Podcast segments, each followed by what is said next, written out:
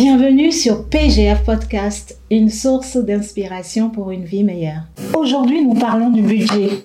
Comment optimiser son budget pour vivre une vie meilleure et dans la prospérité que Dieu réserve à ses enfants.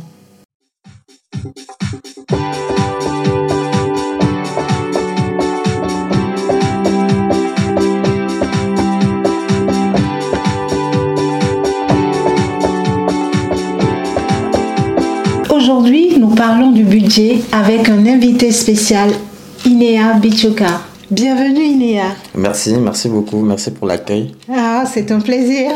Plaisir partagé. Ça va être vraiment intéressant aujourd'hui et je t'encourage à rester jusqu'à la fin pour découvrir quelques principes pour t'aider à révolutionner tes finances. Invité Inéa Hmm. pour partager avec toi aujourd'hui comment gérer ton budget parce que j'ai suivi il y a quelques temps, je dirais il y a un an, quelques mois, un an et demi, Oui, c'est bien ça. une formation euh, qui m'a qui m'a vraiment comment dire exponentialisé qui m'a aidé à, à gérer mon budget. Moi qui n'aimais pas du tout gérer mon budget moi c'était vraiment euh, quelque chose d'ennuyant. Euh, j'aimais pas du tout ça. Et donc il fallait que je le fasse et ça a été vraiment pour moi euh, une grande découverte C'est bien ça. donc Inéa, je vais te laisser te présenter. Ok. Ok. Donc, je suis Nea Bichoka. Je suis professionnel de la finance depuis euh, une dizaine d'années. J'accompagne euh, mes clients, que ce soit des, de grandes entreprises, euh, de jeunes entrepreneurs, dans le développement de leurs activités, qu'elles soient professionnelles ou même dans les, dans les finances personnelles, comme, comme le sujet d'aujourd'hui. Et, et je suis très fier d'être là et de, de t'avoir aidé dans la construction de ton patrimoine financier. Parce que le budget, c'est la première, l'une des premières euh, étapes pour construire son patrimoine financier. Ce n'est pas la finalité, ce n'est que le début. Voilà. Euh, oui, c'est sûr. Mais Inéa, comment peut-on donner une perspective chrétienne à notre, euh, à notre budget? Ok. Pour moi, déjà, il y a, il y a deux conditions pour donner cette perspe- perspective chrétienne au budget et aux finances. Déjà, c'est se dire que Dieu est en premier dans nos finances. C'est euh, pour lui que l'on met de l'ordre dans nos finances et qu'on développe nos finances. Et ça me rappelle la, parabole des talents.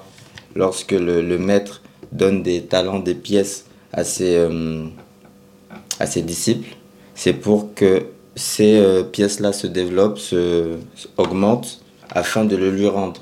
Et pas juste de garder et, et cacher. Et, donc c'est ça, c'est euh, les finances que nous avons, c'est pour le Seigneur, vont servir au Seigneur, vont servir aux besoins du Seigneur. Une partie vont nous euh, revenir pour euh, satisfaire nos besoins, mais une autre partie doivent répondre aux besoins que le Seigneur a sur terre. Et pour moi, c'est la, première étape pour donner cette perspective chrétienne à nos finances et au fait de faire un budget. D'accord. Et donc, par où commencer la gestion d'un budget? Ok. Déjà, euh, comme on se disait, le budget, c'est de mettre, c'est pour mettre de l'ordre dans nos finances. Et comment on met de l'ordre dans nos finances? C'est euh, mettre en face, face à face, nos revenus et nos dépenses, afin que les, les dépenses ne soient pas euh, supérieures aux, aux revenus, et afin donc de répondre à nos besoins sans qu'on se trouve dans, des, dans une position difficile à la fin de, de chaque mois. Et c'est une façon simple, hein, même sur un fichier Excel ou même tout simplement sur un papier, mettre ses revenus d'un côté à droite, mettre ses dépenses de l'autre côté et faire en sorte que les deux correspondent. C'est facile comme ça, mais donc euh, notre euh, quand on reçoit, on va dire notre notre nos revenus, Hmm. il faut qu'on pense premièrement à, à Dieu. Mhm. Voilà, oui, ça c'est clair. Après, il faut répartir selon nos, différentes euh, Poste de dépenses. postes de dépenses. Mhm. Et ensuite, il faut faire fructifier ce qui nous reste, si j'ai Exactement. bien compris. Exactement. Mais maintenant, au niveau concret, comment ça se passe? Donc, comme, euh, comme tu le disais, d'un côté, les revenus, le salaire ou d'autres euh, sources de revenus. Mais on va commencer par le début. La plupart du temps, on a une source de revenus qui est euh, le salaire euh, d'un emploi. Et d'un autre côté, toutes les dépenses qu'on peut faire avec ce revenu que l'on a. Et la première dépense à faire, c'est euh, payer la dîme, selon moi. Parce que on parlait de perspective chrétienne tout à l'heure. Mm. Je crois en la en l'utilité de la dîme pour Dieu bien évidemment, mais également pour nous parce que le retour de la dîme est une bénédiction dans nos vies. Donc la première des dépenses, c'est la dîme qui correspond à, à 10% comme son nom l'indique. En principe, après, euh, il y a peut avoir des débats dessus, mais pour moi, c'est 10%. Le deuxième emploi des revenus, donc la deuxième dépense, c'est se payer soi-même, comme on dit. Donc c'est aussi autour de 10% pour une épargne personnelle. Et cette épargne-là, au préalable, ça sera une épargne de précaution. Donc on a 10% pour la dîme, 10% pour l'épargne de précaution. On peut mettre de côté euh, 10% également pour un autre type d'épargne, mais là on en parlera après. Et déjà qu'on a ces 20% là utilisés, il reste 80%. Et dans les 80%, il peut avoir des dépenses liées au loyer. Idéalement, les spécialistes en finance disent que le loyer devrait tourner autour de 30% de, de ses revenus. Mais en Ile-de-France et dans d'autres régions dans le monde, c'est un peu plus élevé. Mais euh, ouais, il, faut, il faut quand même, et, et justement c'est à ça que sert le budget, c'est à bien répartir les revenus qu'on a. On parlait là d'exemple 10% pour la dîme, 10% pour l'épargne, euh, 30-40% pour le loyer. Ça fait déjà, euh, on va dire 50-60% utilisé de son revenu utilisé pour ses dépenses, il reste 40%. Et dans les 40%, c'est d'autres dépenses liées euh, au transport, euh, à l'essence, euh, aux loisirs, bien évidemment. Mais justement, comme on le disait, faire un budget permet que les, dépenses ne dépassent pas les revenus et qu'on se trouve euh, en découvert bancaire ou alors en dette parce qu'on a demandé de l'argent à gauche ou à droite. Voilà à, quoi sert euh, le budget. Et comme je le dis, je le répète encore, le budget, c'est la première étape pour construire son patrimoine financier. Parce que le budget permet, comme on le dit, que les dépenses ne dépassent pas les revenus, mais le budget aussi permet de payer sa dîme, de les postes de dépenses les plus importants, qu'ils soient payés. Si on a des dettes, qu'on rembourse ces dettes, afin de passer le mois un peu plus sainement et dans la paix. Oui. Mm. Oui, oui. Mais si au jour d'aujourd'hui, euh, par exemple, mon budget, c'est vraiment la catastrophe, ça peut me prendre combien de temps pour mettre à plat un bon budget, pour euh, établir un, un budget sainement? Après, je pense qu'il ne faut pas se presser et prendre son temps. Euh, on parlait d'habitude. Mm. Euh, moi, je crois en- au pouvoir des habitudes. Lorsqu'on voit les habitudes d'une personne, on peut voir si cette personne va réussir ou pas, rien qu'en regardant ses habitudes. Et donc, établir son budget, c'est également euh, une habitude à prendre pour certains, parce que le budget se fait en fin de mois pour le mois euh, qui arrive. D'accord. Et donc, euh, on le fait au moins une fois par mois, le budget. Et pour certains, ça peut prendre six mois, le temps d'avoir cette discipline budgétaire. Pour d'autres, ce, serait, ce sera un ou deux mois. Mais peu importe, chacun a son rythme. Euh, essayez de faire ce budget-là pour préparer les dépenses du, du, mois précédent, du mois qui arrive. Et euh, le moment de faire son budget peut être un moment ludique euh, en mettant de la musique ou en... Moi, je ne mets pas de musique, mais je sais qu'en faisant mon budget, j'aurai de l'ordre pour savoir où investir et autres. Donc c'est ça qui me donne le, le plaisir de faire ce budget-là. Euh, Moi, ça a été compliqué hein, parce que j'aime pas, euh, j'aimais pas me restreindre. Oui, oui. Donc, euh, ça m'a pris du temps pour, pour, ma- pour avoir des habitudes, Mm. comme tu dis. Mm. Mais c'est vrai que quand on s'y met, Mm. on voit clairement dans ce qu'on. Enfin, clairement son budget. Et on arrive à avoir encore un peu d'argent pour, pour nos plaisirs personnels. Ouais, c'est clair, c'est ça. Et ça, ça me rappelle justement une autre, euh, entre guillemets, une autre histoire dans la Bible. Lorsque Jésus a multiplié les pains, avant de faire son miracle, il a demandé aux disciples et aux apôtres aux disciples de ranger euh, le, le peuple, les hommes, en rangée de, je ne me rappelle plus, mais en rangée, pour que la distribution se fasse bien. Et moi, ça me fait penser au budget parce que avant de laisser la place au Seigneur pour qu'il fasse un miracle dans nos finances, c'est important de faire de l'ordre. On le voit dans des miracles dans l'Ancien Testament comme dans le Nouveau Testament. Avant, on demande toujours, euh, va chercher l'huile que tu as, euh, faites, faites les déranger avant que le Seigneur opère. Et le budget, pour moi, c'est le ménage avant que le Seigneur opère. Parce que Dieu est un Dieu d'ordre. Hmm. Oui. Exactement. Oui. Et on voit même euh, à la fin du, miracle de multiplication des pains, il y avait encore d'autres paniers qui arrivaient. Donc cette, le fait de mettre de l'ordre, même si on n'a pas beaucoup d'argent avec le budget, permet au Seigneur d'agir et en avoir même en abondance pour toute bonne œuvre, comme euh, c'est encore écrit dans la Bible. D'accord. Inéa, tout à l'heure, tu parlais de, de la construction du patrimoine financier. Comment hmm. établir son patrimoine financier? Ok. Mais euh, moi, je pense que tout, tout commence de l'état d'esprit. Et en tant que chrétien, se rendre compte que Dieu est propriétaire de l'or et de l'argent, donc de tout ce qui existe. Et comme nous sommes ses enfants, nous aussi, nous sommes donc issus d'une famille riche, un peu comme euh, les enfants de Bill Gates ou les enfants de Warren Buffett. Et donc c'est avoir ce même état d'esprit en disant, pour moi aussi, c'est possible euh, de répondre à tous mes besoins.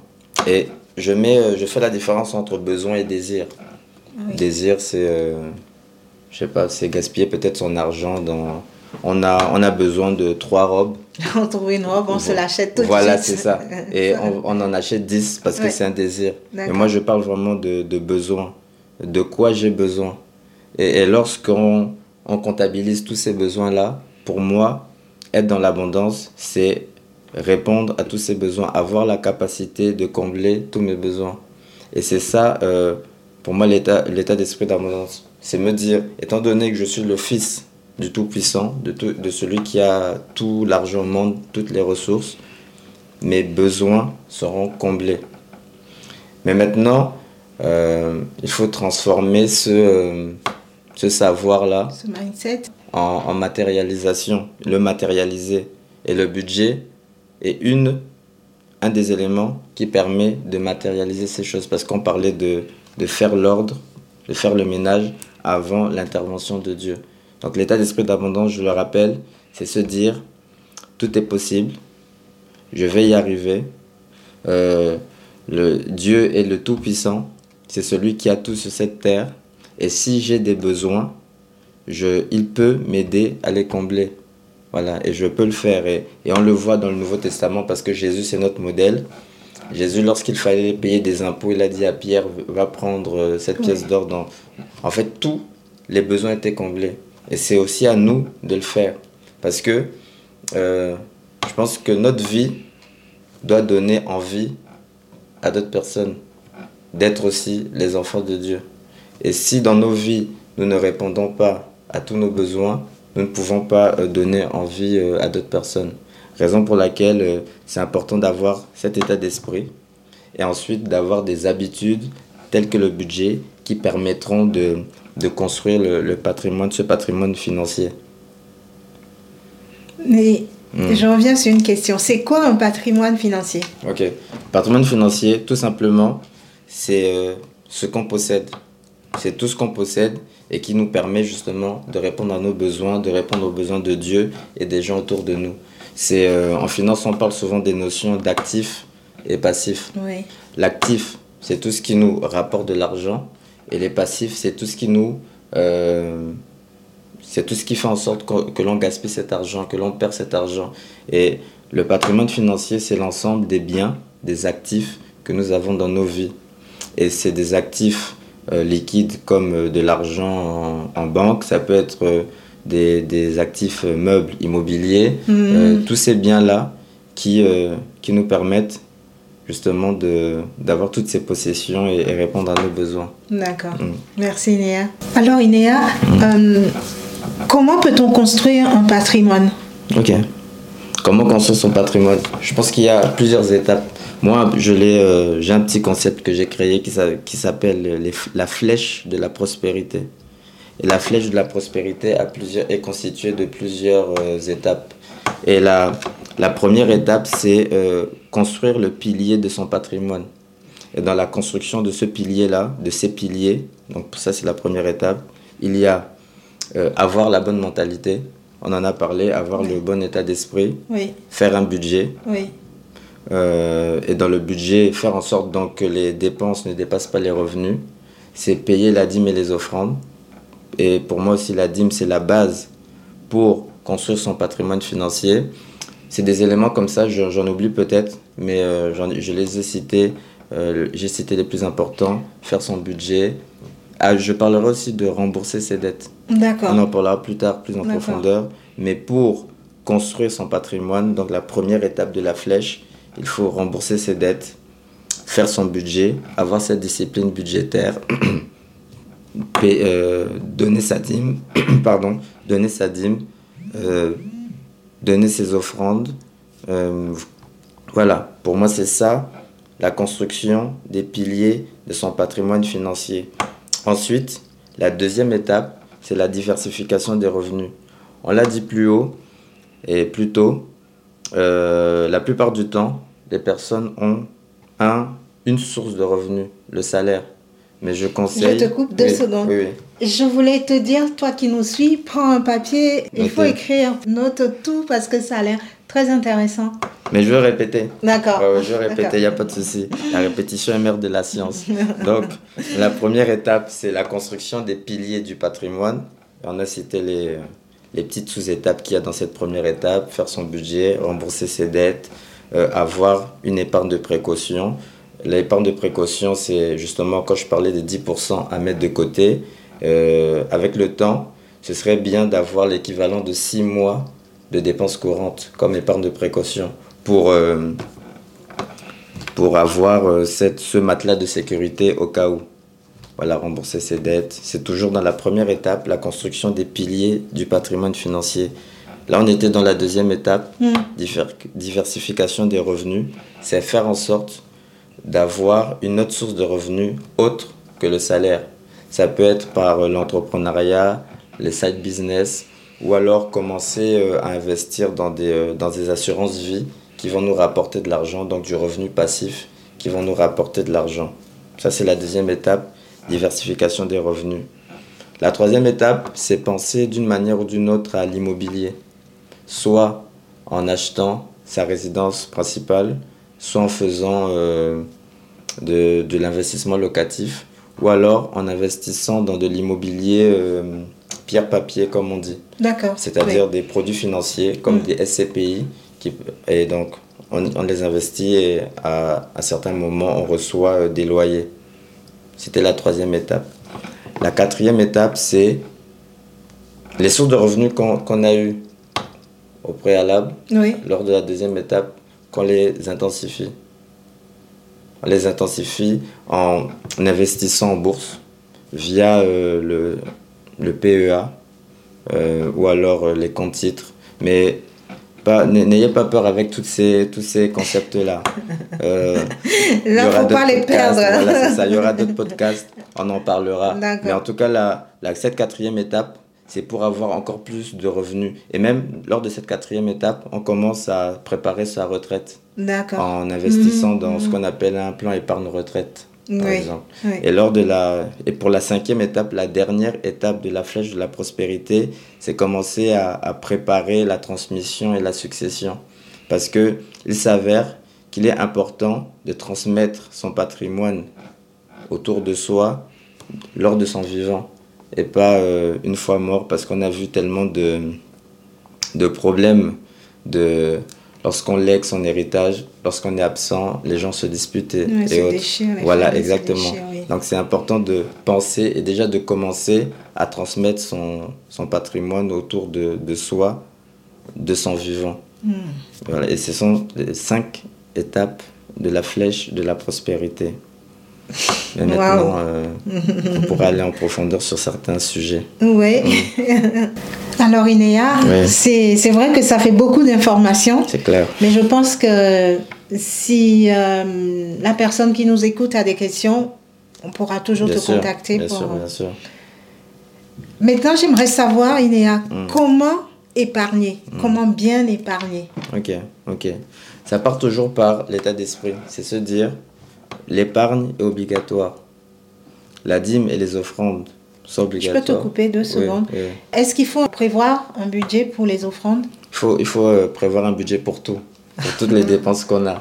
Euh, on parlait de... Et maintenant, c'est à nous de définir ce pourcentage. D'accord. Euh, C'est personnel. Exactement. Mm. Euh, moi, je disais, pour moi, la dîme, c'est 10%. Hmm. Euh, L'épargne aussi, pour avoir son épargne de précaution, se payer soi-même, comme on dit, c'est 10%. Pour les offrandes, on peut dire euh, 5-10%. Il y en a d'autres même qui, euh, lorsqu'ils sont un peu plus avancés, justement, dans, dans leur patrimoine financier, ils se disent euh, 60-50% pour la dîme. Donc ça dépend vraiment De chacun. Voilà, de, de chacun. Euh, oui, voilà. Et comment épargner efficacement? Une fois qu'on paye la, la dîme et les offrandes en fonction du pourcentage qu'on a fixé soi-même, on se dit qu'est-ce que moi je veux mettre de côté pour moi Euh, Moi je le fais et je le conseille aussi au moins 10%. Donc c'est un peu facile. Dîme 10%, épargne pour soi 10%. Et euh, il y a deux manières pour moi d'épargner efficacement. Déjà, dans un premier temps, c'est surveiller ses dépenses. C'est voir s'il y a des dépenses superflues et les éliminer. D'accord. Voilà. Qu'est-ce que tu appelles les dépenses superflues? Un exemple. hein. Après, c'est C'est chacun. Ouais. Mais euh, la plupart du temps, on dit qu'il y a des dépenses fixes et des dépenses variables. Exact. Oui. Dans les dépenses fixes, on retrouve le loyer. Le Si- DF, c'est ça. Voilà, exactement, l'électricité et tout. Si par exemple mon loyer représente euh, 70% de mes revenus, je me dis que peut-être qu'il faut que j'aille euh, habiter ailleurs pour avoir un, Hmm. un, un loyer euh, moindre. Voilà. Et qui correspond, euh, voilà, qui correspond plutôt à 30, 40% de mes revenus et pas 70. Et le superflu dépend aussi de, de chacun. On se dit donc, oui, moi mon loyer il est de 70, d'où la nécessité de faire son budget pour voir Ouais. les proportions des postes de dépenses. Donc, je diminue mon loyer.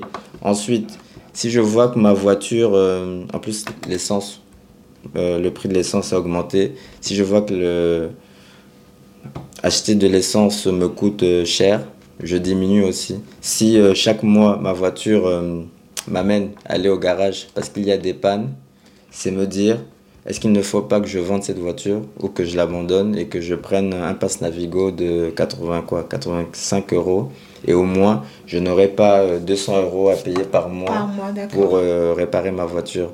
Donc c'est vraiment faire cette analyse-là, de savoir qu'est-ce que je peux éliminer pour euh, mettre plus dans mon épargne. Et euh, c'est la première, donc c'est la première étape, surveiller ses dépenses pour voir ce que je peux éliminer. Et ça, encore une fois, je le dis, on ne peut pas le faire sans faire son budget. D'où l'importance de faire son budget.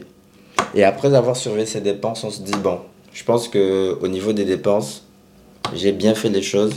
Ah oui, il faut pas non plus éliminer tous les loisirs. C'est important d'avoir des loisirs, Ouais. mais pas trop quand même. voilà. Donc euh, lorsque je fais cet équilibre là au niveau des dépenses, là maintenant on pense aux revenus. Et ça revient à la deuxième étape de la flèche de prospérité, c'est-à-dire diversifier ses revenus. Qu'est-ce que je peux faire pour gagner euh, plus que mon salaire? Et euh, la plupart du temps, on regarde autour de soi ce dont les gens ont besoin et ce qu'on peut leur apporter et qui sera euh, vendu comme prestation, comme service pour gagner ces, autre, ces autres sources de revenus là. Voilà comment selon moi on peut épargner efficacement. D'accord. Et euh, donc, en épargnant efficacement, Mm. on peut arriver à vivre sans dette? Euh, c'est vrai que c'est important ce sujet parce que lorsqu'on a des dettes, pour les rembourser, euh, on va moins épargner puisqu'on doit prendre de l'argent pour rembourser ses dettes. Et, euh, et moi, ça me rappelle le, le débat qu'il y a souvent, est-ce qu'on peut vivre sans dette Euh, Moi, ça me rappelle la notion d'actif et de passif dont on parlait. Euh, je ne vais pas être strict en disant non, comme certains disent non, ce n'est pas bien de vivre sans dette. Mais euh, je pense que c'est. La... Il faut se poser la question pourquoi je prends une dette? Est-ce que je prends une dette pour l'acquisition d'un actif qui va me ramener Mm, Oui. de l'argent? Ou alors je prends euh, une dette pour l'acquisition d'un passif qui va me, perdre, qui va me faire perdre encore plus d'argent? Euh, pour moi, un passif, c'est des vacances. S'endetter pour aller en vacances, c'est avoir des dettes pour, Ah oui. pour rien. Oui, oui. Pourtant, il y a des gens, y a des gens qui le font.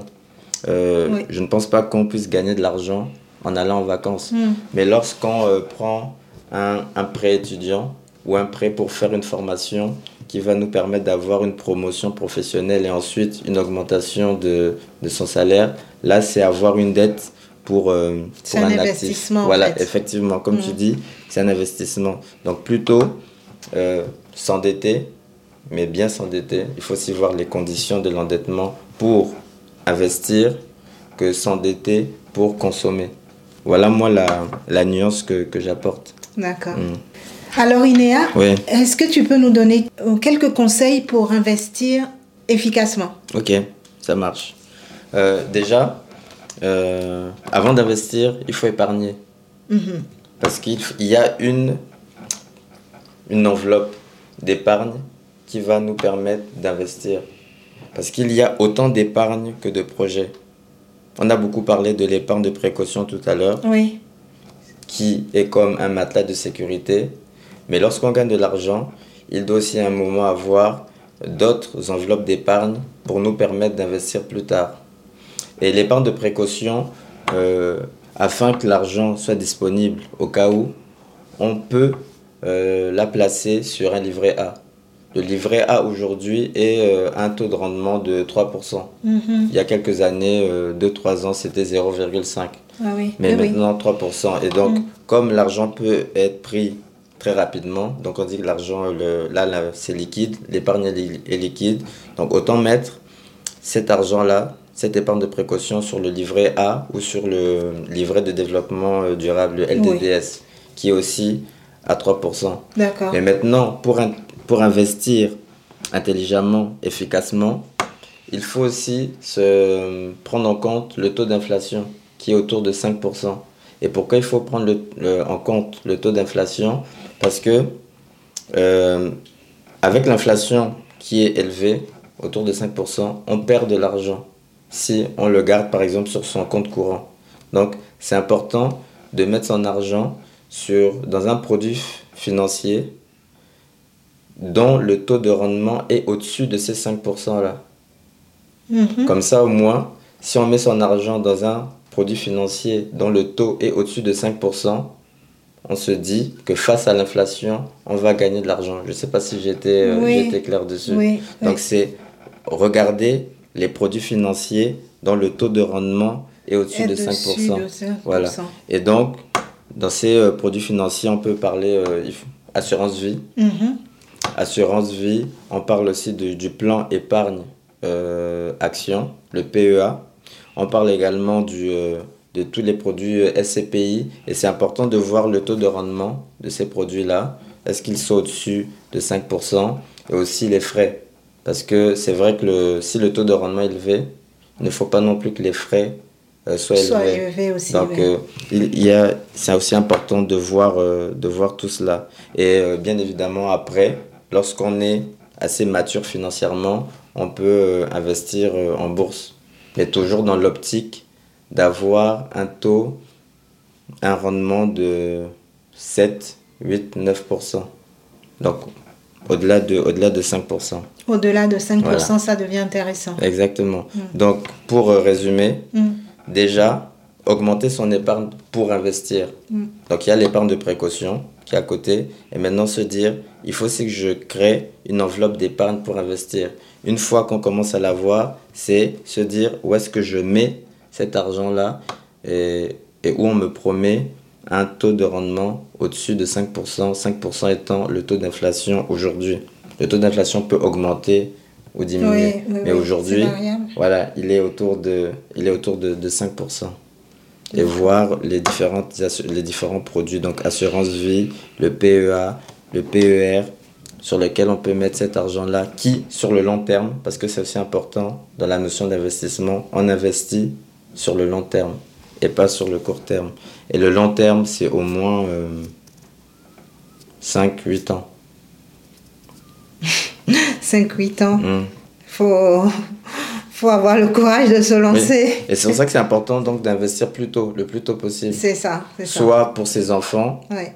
euh, soit, euh, soit même à partir de 19-20 ans, parce que le temps va nous permettre de, de gagner de l'argent. Et justement, concernant le PER, le plan épargne retraite, si une personne qui a 30 ans investit 100 euros par mois pendant 34 ans, donc jusqu'à l'âge de la retraite, donc de 30 ans à 64 ans, ça fait euh, 34 ans, 100 euros par mois sur un produit financier autour de 8%, il peut gagner près de 200 000, 200 000 euros Waouh. à, à la fin de ces 34 ans. Donc, tout ça pour dire, plus tôt euh, on investit, mieux c'est.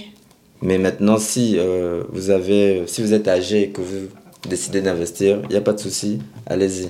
Avec Dieu, on rachète le Voilà, temps. exactement, c'est ça. Maintenant, je pense euh, avoir assez parlé. On a parlé d'épargne, de, de rembourser ses dettes, de faire son budget, d'investir efficacement. Mais moi, je veux savoir, parce que c'est ça le plus important, toi, déjà, lors de cette formation, quels sont les, les points clés que tu as, euh, que tu as remarqué et que tu as pris pour toi et ensuite, cette formation, parce que ça fait quoi Un an, un an et demi. Mm. Cette formation, qu'est-ce que, quels sont les bénéfices que cette formation euh, a apporté oui, dans, dans ta vie? Mais moi, je peux dire que cette formation a été vraiment une grande découverte pour moi. Et comme je disais, j'aimais pas gérer mon budget. En fait, tout ce qui était pour moi euh, restriction, j'appelais ça restriction, Mhm. ça me. Ça, j'aimais pas. Mais comme un enfant de Dieu doit être ordonné, Oui, oui. donc j'ai beaucoup appris de cette formation-là. J'ai commencé à gérer mon budget. Mhm.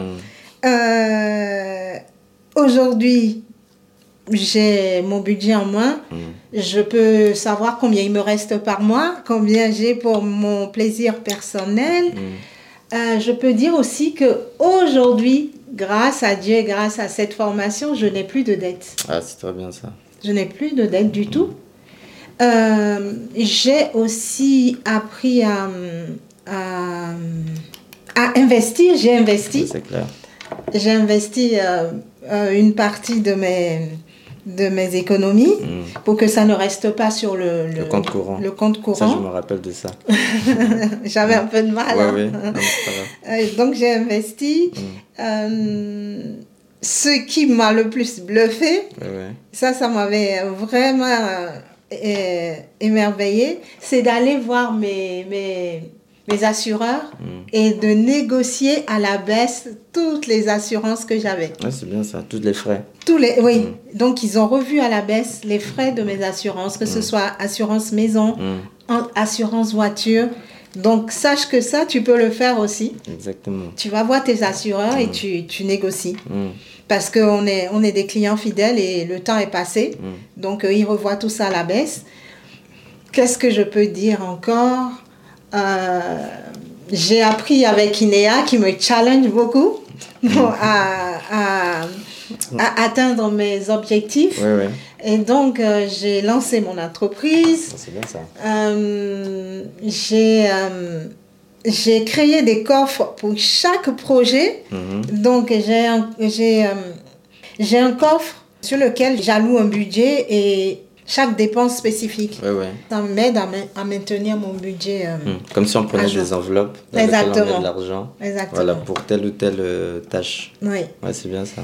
Et euh, maintenant, j'aimerais bien que, que mon fils, euh, qui puisse suivre cette formation pour, à, à son âge, déjà à 20 ans. Mm. Comme il disait tout à l'heure, si on commence à 30 ans, à 64 ans, on a vraiment une, Une bonne somme. une bonne somme. Mm. Donc, euh, si mon fils peut mettre ça déjà en, en pratique dès maintenant, ce serait top pour lui. Ouais, c'est ça, il sera milliardaire déjà, c'est ce qu'il ce veut être.